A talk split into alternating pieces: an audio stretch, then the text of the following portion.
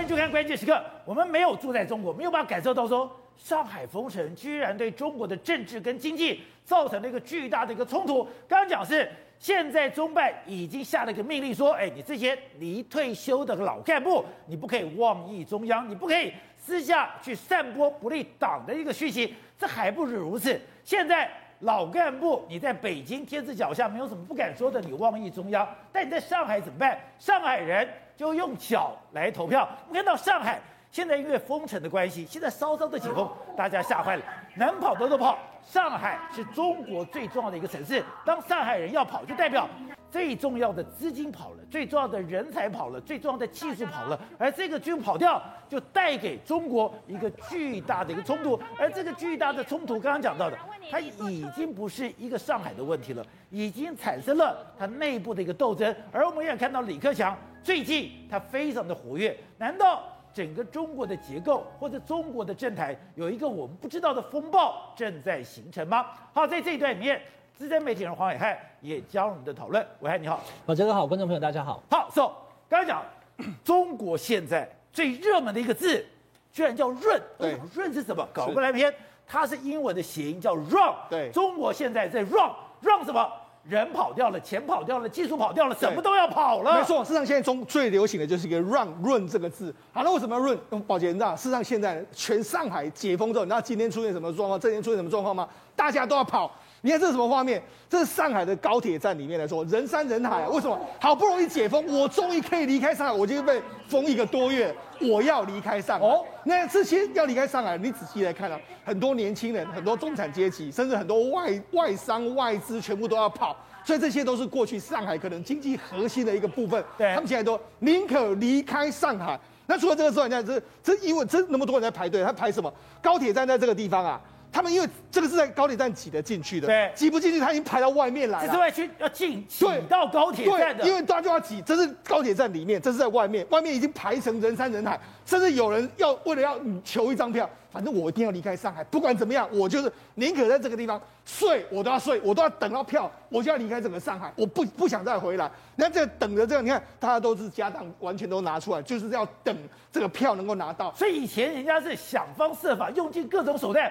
我要挤进上海，对，现在居然出现上海逃亡潮。没错，我到浦东、浦西去发展的话，哎，无论如何都有人生是非常好的。但是问题是，现在中国的民众呢，不想要待在上海。那好，拿不到高铁票怎么办？我就徒步走哦，走什么？我走这个高速公路，希望能够尽快，即使没有没有办法，没有交通工具，我也要离开上海。那除了这个之外，你看，那很多人呢，没有高铁，也没有这个交通工具的时候，你看，他就这样骑着车拖着行李，反正。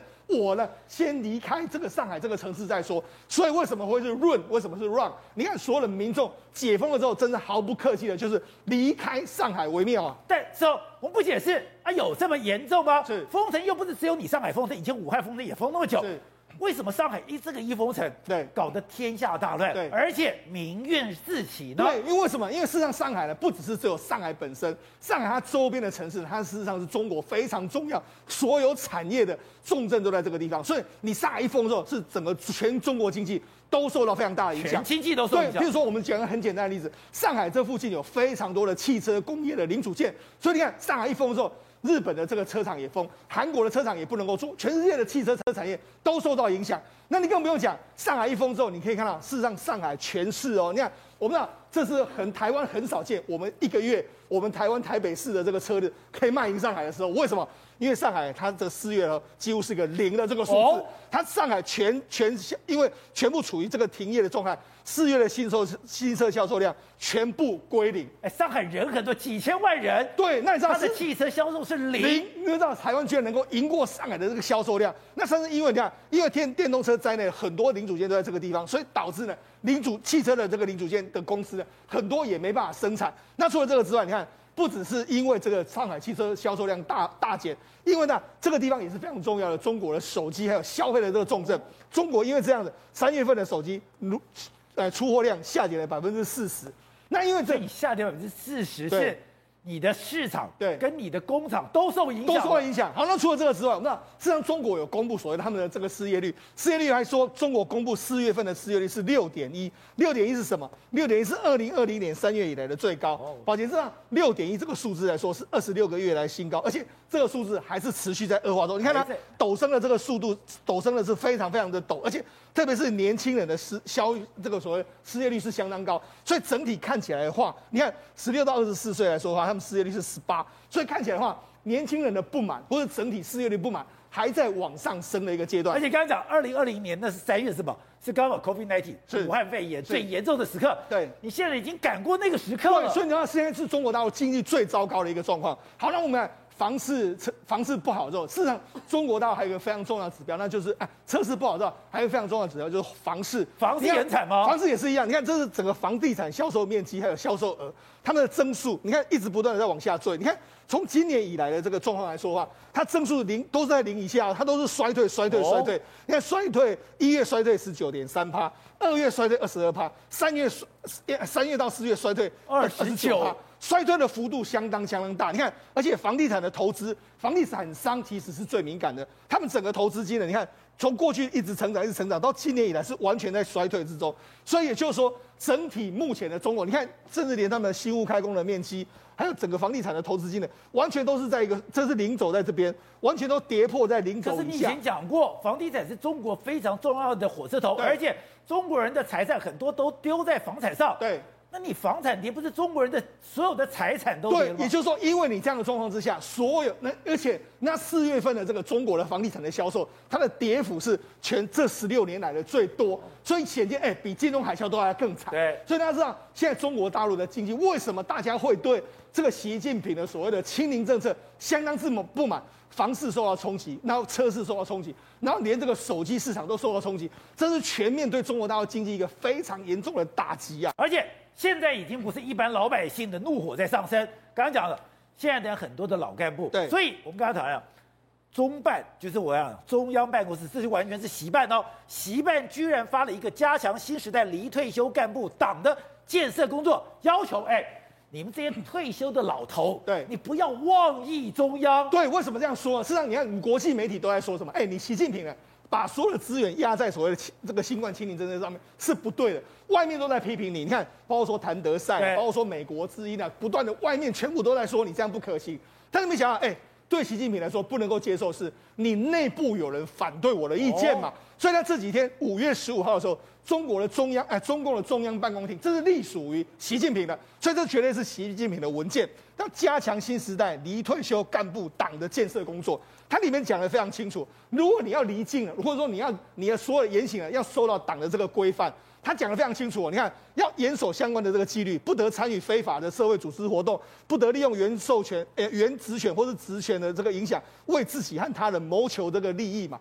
所以就知道你要，而且他是说，特别是担任过领导干部的党领导干部。对，那为什么要这样说？而且我跟大家讲，实际上从今年以来的时候，如果你有没有注意到，从这个《华尔街日报》就说，哎。这个朱镕基啊，似乎是对你有非常多的意见。对，那为什么朱镕基会有意见？因为朱镕基在过去一段时间，他是被称为叫经济沙皇啊，他就是主管经济，他看不下去嘛，他觉得你这样做是不对的嘛，所以他当然一定会对习近平有非常多的这个意见。好，那这样朱镕基他有一个非常得意的门生，或者说他的这个接班人叫谁？叫王岐山嘛。哦，是。所以王岐山，王岐山是朱镕基的接班人。王岐山是朱镕基重用的人嘛。所以为什么王岐山他出在韩国，出使到韩国之后，他会用他来讲习近平？哦、所以显然，对哈。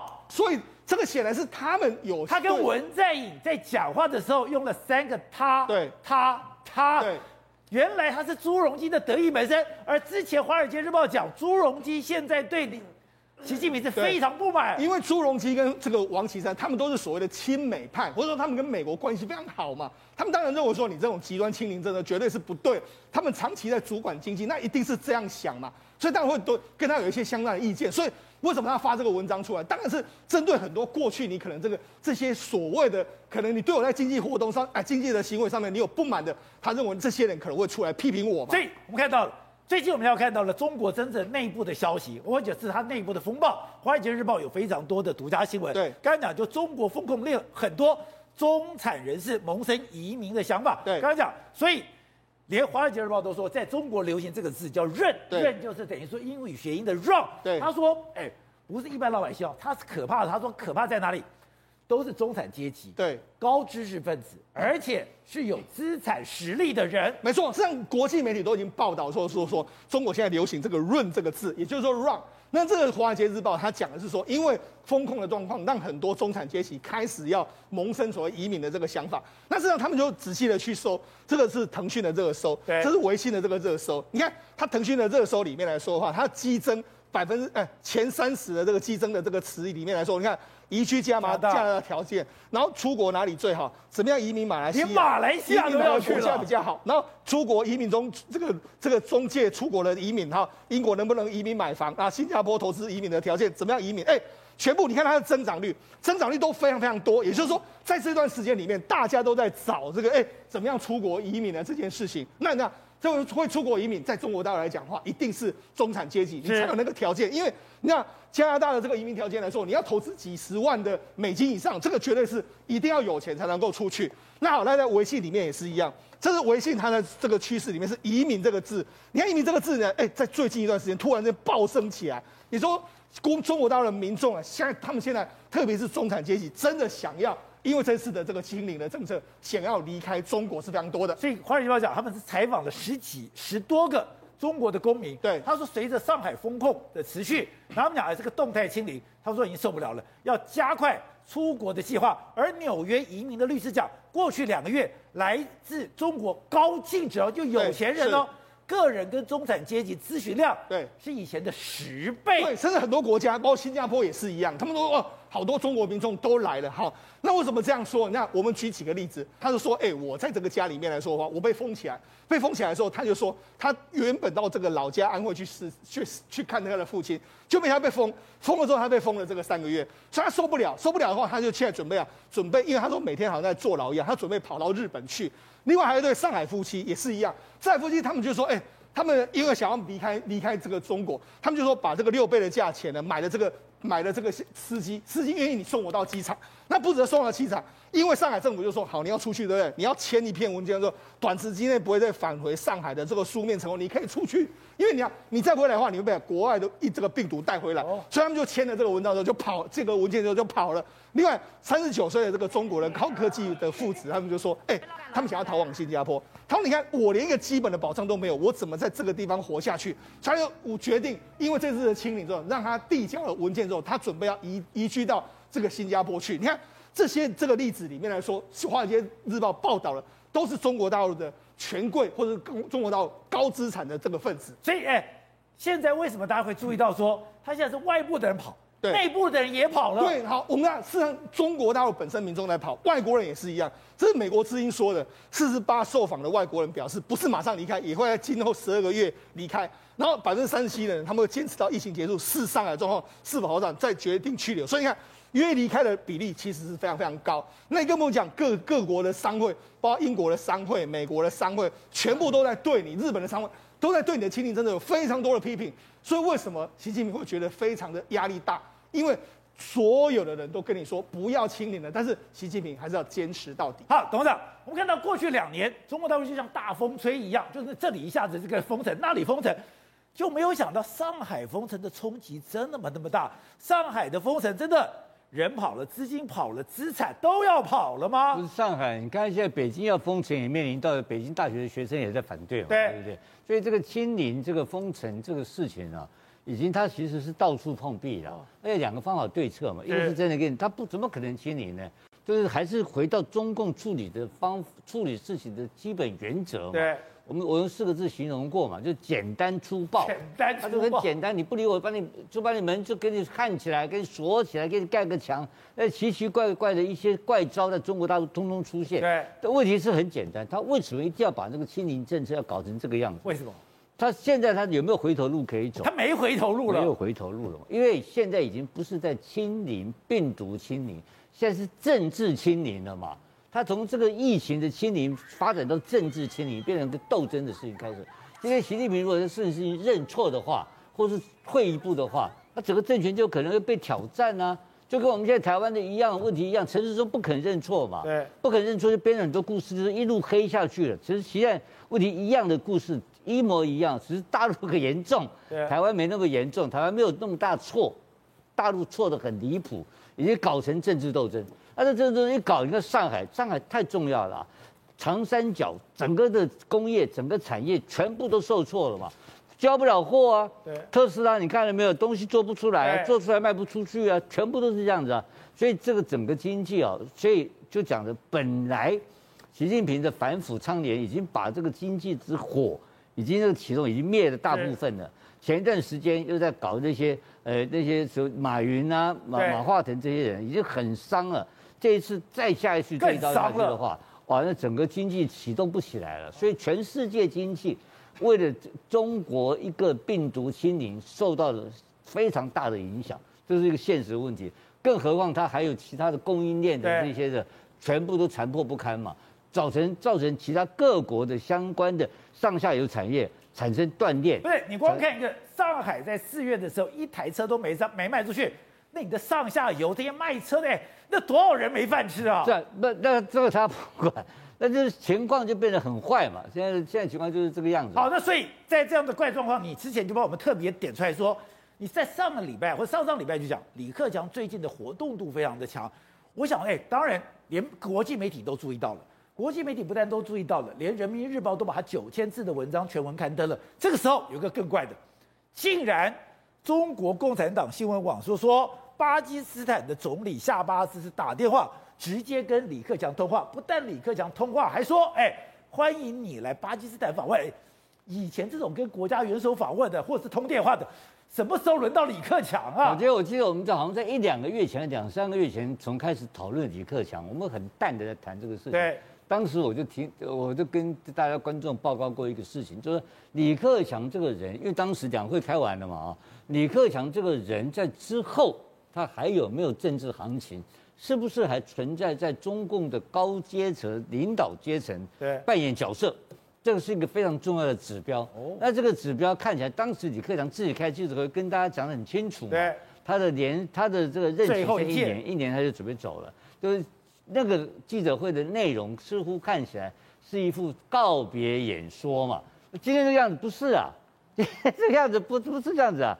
你看你的标题写得很好啊。权力陡升呢？对，李克强开始说出国，哎，这个中共的领导能够出国，这个事情是很重要的事情呢、啊。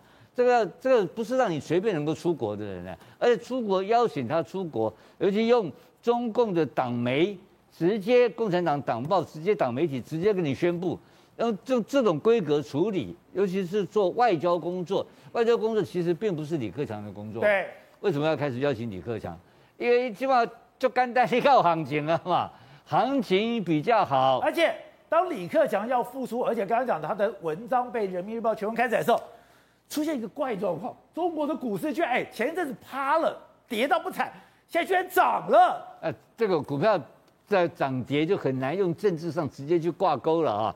但是一个现象我们可以谈到，就是说，如果李克强这一派人这一派哦，这不是一个人了，呃，他整挂整挂整一批人。如果还是继续能够延续到二十大之后，对，那是代表什么意义？这样解读就比较有意思了嘛。这代表着说，原来的习近平讲的共同富裕，这种所谓的走这种左派的思想，走群众路线的思想，这个的方向似乎会比较缓和了嘛。那就会开始要就，其因为李克强现在承认了形势险峻嘛，要开始冲经济，要拼经济嘛。如果这一派人起来的话，当然，这个股市或是各种财富的这种指标会往正向去循环，所以李克强代表的另外一个就是说，自由是自由市场的力量会仍然在这边存在，然后中然后这个这个整个公经济的这个经济的机器的这个转动的力量会开始重新恢复，这个是很重要的先行指标。好，对的，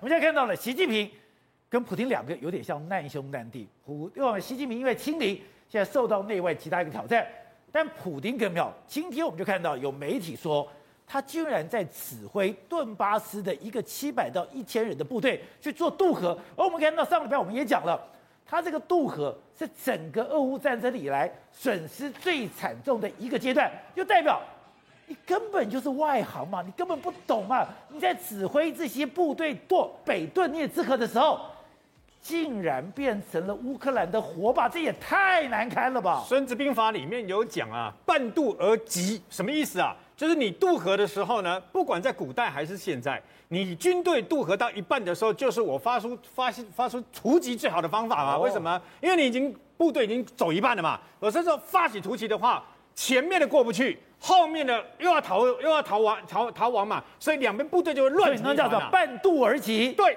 那么事实上能不能渡河？当然可以渡河。古代的时候，从曹操开始，大家都会用渡河的这个相关的这个呃战战术。你一定要渡河，达到你的前后夹击的包抄的这个等于说啊、呃、战术嘛。可问题是，那么普丁为什么会变成前线的指挥官？那很简单，因为他没有人可以相信啊。这次不是把这个呃总参谋长啊给 fire 了吗？对。那总参谋长，请问一下，他为什么派到这个乌东顿巴斯地区去？不就是因为整个俄罗斯在这个俄乌克兰战场上面的指挥乱七八糟，各自为政嘛？忘、呃、忘了吗？这边包围基辅的，包围哈尔可夫的，包围顿巴斯的，包这个等于包围这个等于说呃扎扎波罗热的，各自为政的结果，最后不是被乌克兰这边打那边打伏击突击打得一塌糊涂嘛？最后没办法的平亚邦呢，就从这个所谓的基辅的包围网啊撤离，撤离了以后来到卡尔可夫，来到顿巴斯等等嘛，可是还是一再失利。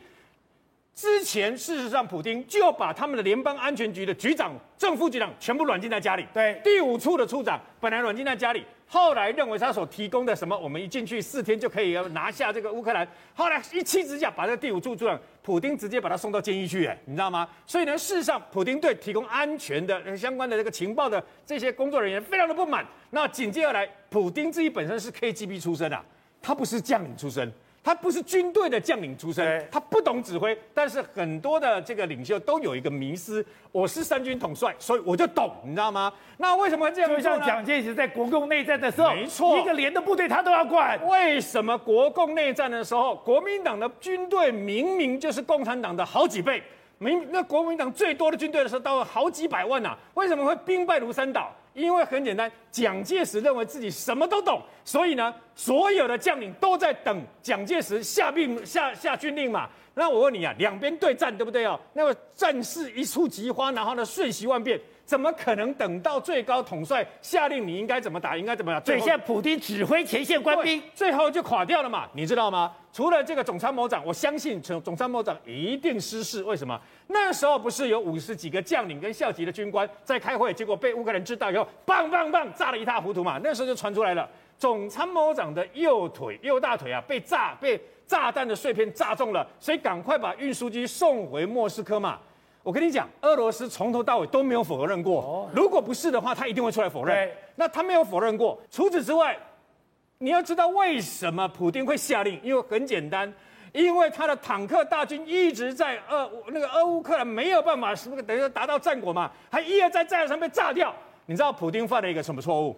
他把乌克兰的坦克战区指挥官撤换掉，撤换掉以后，特换了一个少将来啊，最后才发现。这个少将来是来负责执行普丁的意志，所以普丁才会犯下这样一个错误。为什么呢？他不是不能渡河啊，他卢甘斯克，然后呢，那么为了要包抄呃断这个等于说乌克兰军队的后路，所以他渡这个所谓的北顿涅茨克河，然后把它围合围嘛，这是对的。但我问你。你既然知道乌克兰自己本身的这个无人机这么厉害，对不对？这么强大，而且呢，攻击自杀无人机也那么多，那你应该做什么动作？你应该在渡河前就在附近，包括防野战防空飞弹，包括你的雷达这个等跟跟踪系统，你应该什么都做好了嘛？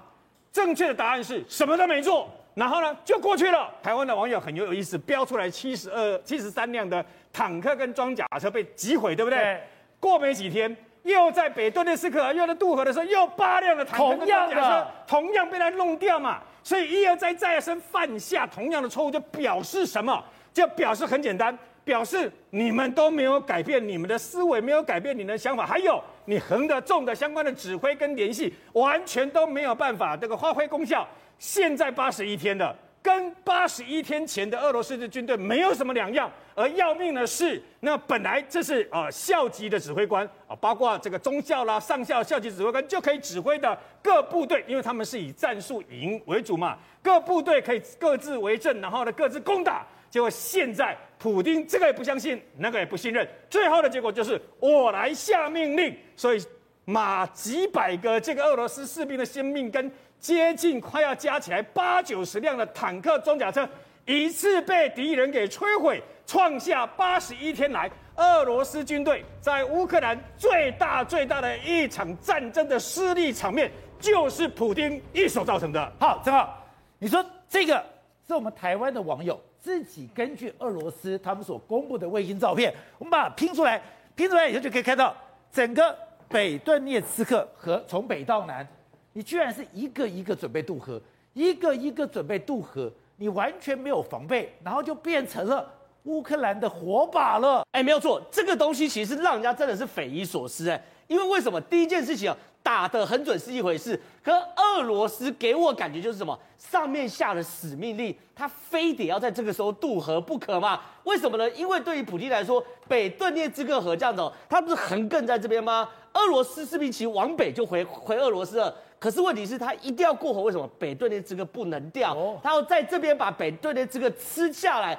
否则整个乌东站都会掉下来嘛。所以你看这张照片哦，为什么普丁下了死命令后，明明都你看很多士兵都知道前面被炮击了，对，可后面坦克并没有跑哎，后面坦克还是顿涅茨克河在这里，对，前后的战车哎，照理讲，你有一部分的战车要赶快跑掉，就绕跑了嘛。所以第一个学习是这个东西一定是有人下死命令，要求他们一定要在限时内渡河，所以后面才会排成这样的嘛。另外一件事情，为什么是限时？因为宝杰哥，你坦克兵出身，你就知道，坦克只要一发动，哎。一百二十分贝至少，对不对？好吵哦，非常非常吵。我们讲的是一台坦克。我第一次在坦克旁边呢，我虽然胆子不小的哦。对。我第一次在坦克旁边，我会怕耶。对。可是问题是我们现在看到是有七八十台坦克同时发动，然后在夜间发动。请问 夜间发动？你乌克兰，你是聋子？我在五十公里外我都听得到。你这东西摆明就是有人下死命令，然后要求你一定要在限时之内。渡河，然后把北顿涅茨克这边守住，你不可以再掉土地了嘛？所以这个东西回归到所有状况，那当然呢，就是普丁下的死命令。所以最后这场北顿涅茨克和大屠杀的原始的凶手，其实是普丁在。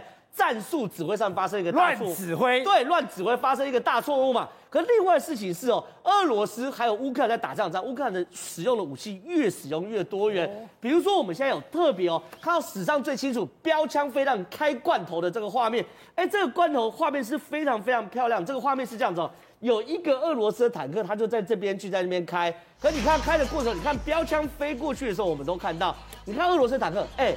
这真的是标准的标枪飞弹，从上方四十五度角直接插进俄罗斯坦克里面，然后造成整个坦克殉爆。这个太狠了，这个代表什么？我今天有一个摄影机看到我发射的过程，然后呢，我今天的目标我又有一个无人机，台，我也盯着你，就根本哎，你连拍电影都没那么准的。我跟你讲，拍电影都还要喊卡，从来没有对准。可是问题是，你看他们现在美美国给乌克兰有精准武器。已经精准到这样，我远方一公里、两公里之处，我标准非常咬住你的，我上面无人机拍一进到底，连喊咔都不用喊咔，真的是一进到底，一进到底喊咔都不用喊咔，这真的是吓死人。另外呢，乌克兰自己的 Stoner P 的反坦克武器也非常非常好用，Stoner P 我们一直介绍非常久，就说这个是瞄准镜头没有错，可是你这个 iPad 哦，跟你真的打出去的飞弹相隔是五十公尺、一百公尺的，你不不会那么容易被抓到你在哪里。照样一样去使用哦，然后甚至你看这个是乡间小路，乡间小路就是被乌克兰用所谓的远程的 M 拐拐拐哦，去远程攻击这个藏在乡间小路里面俄罗斯的装甲兵。你看它是不是藏在这边？然后呢，我无人机看到你对不对？一样把你锁定，对，一样把你锁定之后呢，我远程攻击你就把你一个一个去端掉。所以这些画面哦，其实不断的四处都告诉大家在一件事情是什么？两边的对于武器的使用是完全不同等级的，甚至导播我们来看这张图，这张图也是非常非常夸张，因为这个哦是总共有四辆俄罗斯坦克哦藏在这个树丛里面，他们掩蔽其实掩蔽的也非常非常好，可是实物上呢，乌克兰用无人机看到这四个坦克的时候，你看哦，一个一个把它圈出来后，一个一个哎逐一炮击每一个点。完全没有误差，四个坦克四发炮弹就把它干掉。所以这件事情就很清。我其他的坦克听到炮声，我想跑都来不及了。对，然后另外一个，我们再给大家看下一个画面，是俄罗斯多管火箭。你看、哦，俄罗斯的多管火箭，你看藏在这边，他给我用红框框给我框起来，他其实已经很隐蔽，已经在道路跟树的中间，对不对？乌克兰发现之后，一样远程，哎，乖乖乖，就是一公尺以内的精准打击，照样，你看，来看哦，打下去，它一发就把这个所谓多管火箭，你看打到了，然后造成后续的殉爆。所以他根本就是你乌克兰士兵，你俄罗斯士兵根本连躲都躲的空间都没有嘛。这些事状况就变成是什么？美制武器跟俄制武器的一种大对决嘛，对不对？所以现在哦，整个世界军工产业已经改，呃，版图已经改变了。现在美国的军工产业不断在涨，不断在涨，不断涨。所有原本用俄制武器的全部退货。现在俄制、美制武器在世界份额占了快五成左右，是很夸张。为什么？因为中国不可能用美制武器，俄罗斯不可能用美制武器。等于除中国跟俄罗斯以外，军队全部都换装成美制武器了。所以这样的武器哦，与其说是乌克兰跟俄罗斯的大战，不如说是美制武器跟俄制武器的大战。好，辉生，在这个战争里面，俄罗斯跟乌克兰其实一个非常明显的对比。之前我们在对比的是什么？你的武器的强弱，士气的一个高低。现在没想他们对人命是完全的不同。今天泽伦斯基讲，我把这个所谓的亚速钢铁厂都撤出，因为他们都是英雄，对，英雄应该要存活下来，但是。我们看到了俄罗斯对于战场上的这些是等于说受伤者，竟然是无情的杀害，所以你就知道为什么整场战役打到现在，感觉上乌克兰反而是势如破竹，要打回去俄罗斯，但俄罗斯却是军心涣散哦。你先看到这个画面是什么？就是在五月十六号的时候，啊，泽伦斯基跟俄罗斯这边达成一个共识，让亚速钢铁厂里面总计有两百六十四名的一个受伤的一个军人先离开，撤离亚速钢铁厂。而且泽伦斯基讲的其实蛮感人的，他说：“We need our heroes alive。”我需要，我们需要我们的呃乌克兰的英雄活着，而且说他们已经完成了他们的一个相关的使命。然后呢，现在这五十三人里面有三五这五十三个人会先去送去一个，因为是重症患者，所以要先送去一个另外一个医院。另外的两百一十一人是会送去呃他们那个叫奥利夫奥利尼夫卡的这个地方。这个地方呢，其实是亲俄罗斯的。啊，军队所所有的，他们未来会寻求换囚的方式，把这二十一两百一十一名的人全部都换回呃个乌克兰。所以你就知道，乌克兰对于他们这一些受伤的将领面，没呃的的军人，没有觉得说啊，反正他们已经受伤了没有用，不是，他们反而把他当成一个英雄，而且最重要的是，因为这个亚速钢铁厂总共已经打了八十二天，所以你知道这一个画面是全世界媒体都在看，而且这个巴士上面是写的 Z，也就是其实是俄罗斯的巴士，对。所以你就知道，全世界在关注这两百六十四人这些人的生命到最后会怎么样？那乌克兰已经用他们的方式来彰显，这每一个士兵都是因为保卫我们的国家而受伤的。所以他们今天要撤出了，就你昨天还用热焰弹。还用这个热履弹去攻击他们，是，而且你知道非常夸张一件事情，宝杰哥，现在到目前为止，在亚速钢铁厂里面竟然还有快，他们估计大概还有六百多人，这六百多人可能就不愿意，就变成要死守到底。所以其实乌克兰内部现在有很多人在关心说，希望这些人就是你们都已经是我们的英雄，希望你们可以离开。所以这到底这六百人到底最后真的是要死在钢铁厂与钢铁厂共存，还是说可以循着人道走廊而离开？其实全世界都非常关注。另外。一个就是你刚刚特别提到的，在反观俄罗斯这一边，俄罗斯现在有越来越多的年轻人，像你现在看到画面这几个年轻人，他们都是已经被乌克兰所俘虏的年轻人，他们就在讲说，他说。哦，我们有看到受伤的士兵躺在地上，结果营长用枪将他击毙。另外一个是躺在那边，有人问他你还能不能走路？他说哦，他不能走路，马上就把他击毙。而且可怕的是，像这样子，他们已经射杀了四五个人，他们其实都是年轻人，只要给他们帮助，他们就能获救，他们就可以离开那里。但是他们的营长就是开枪就打死他们。然后呢，另外一个年轻人就说。呃，这样的案例其实到处都有，而且我们的中校正在四处走动，所以感觉上他其实是在处决每一个为俄罗斯去打仗但受伤的俄罗斯士兵。这样子谁要帮你卖命啊？对，所以呢，他们就是从那个呃美国的一个媒体，就是 B 呃 Business Insider 也报道了，他说其实乌克兰的国防部他们有窃取，就是有听有听取得一个电话录音，是一个二十岁的一个士兵哦，他是俄罗斯的士兵。向他的母亲抱怨，他说战争不会很快结束，而且我一点都不想待在这里。然后呢，他的妈妈还在讲说，哎呀，部队里面应该有很多的爱国者啊，叫你们不要放弃啊。结果他那个他儿子就说：“我的排长为了要离开这里，开枪打伤自己的脚，而他还在车臣当过兵呢。事实上，我们来到这里，我们根本没有发现任何人在侵略我们，是我们来到侵略别人。然后他也就是说，希望普丁会三思而后行。我们没有弹药，也没有人，莫斯科没有任何指令，所以现在莫斯科等于是把俄罗斯这二十岁年轻人一批一批送上战场去送死。”